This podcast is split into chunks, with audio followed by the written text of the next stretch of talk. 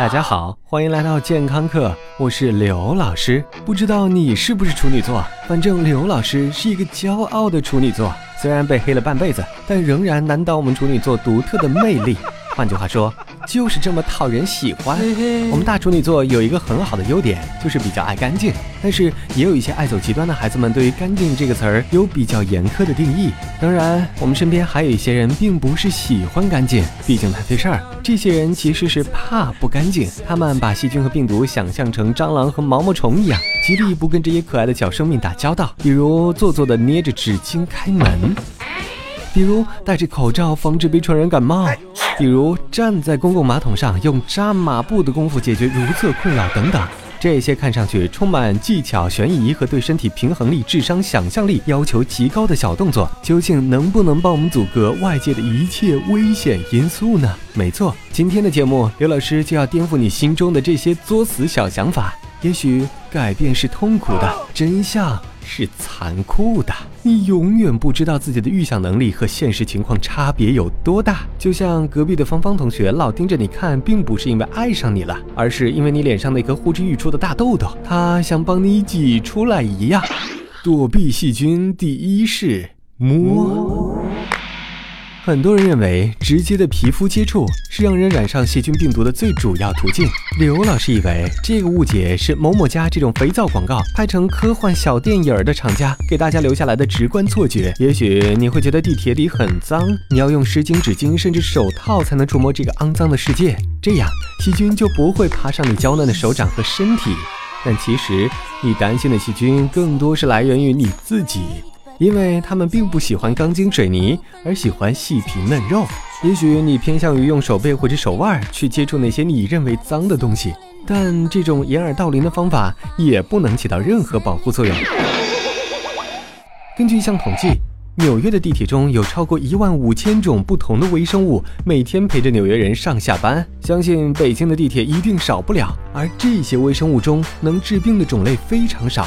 反而有不少对人体有益。虽然你大可不必抱着地铁扶手一顿狂舔，至少通过这种方式传播疾病是不太可能的。躲避细菌第二式，我挡。打喷嚏不捂着嘴，简直是一件人神共愤的事情。分手，分手，分手！而那些一感冒就赶紧戴上医用口罩的同学，相比之下，体贴的简直令人感动。而医用口罩究竟有多大隔离作用呢？其实，医用口罩不具备任何气密性，你也不会背着一个气密的氧气面罩去陪老板谈生意，所以这种东西没有什么阻隔传染的作用。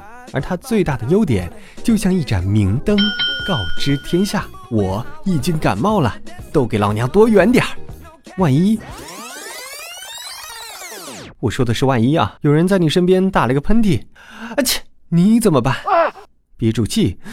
十五分钟以后再呼吸，因为打喷嚏的飞沫喷射速度可以高达每秒五十到一百米，除非你把闪电侠睡了，才有可能及时反应。而且打喷嚏的人会使周围空间在十多分钟里充满他喷出的飞沫，除非你能憋上这么久，否则，呃，即便你憋上这么久，飞沫还会稳稳当当的降落在你的眼睛、皮肤和嘴唇上。躲避细菌第三式：飞毛腿。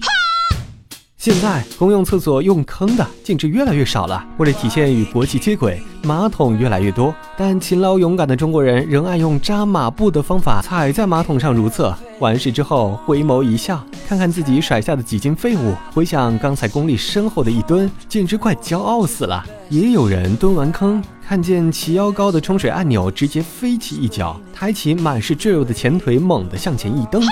呃，等等，其实这些都没有什么用。老师，为什么呢？因为如厕过程最脏的阶段其实是冲水的这一瞬间，强大的水流将各种细菌伴随水汽气化，直接由呼吸道进入人体，所以你最应该做的是盖上盖儿。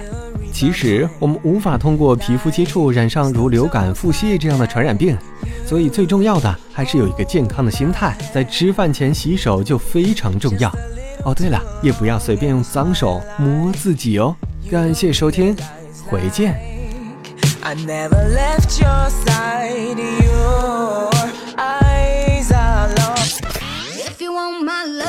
刘老师又回来了。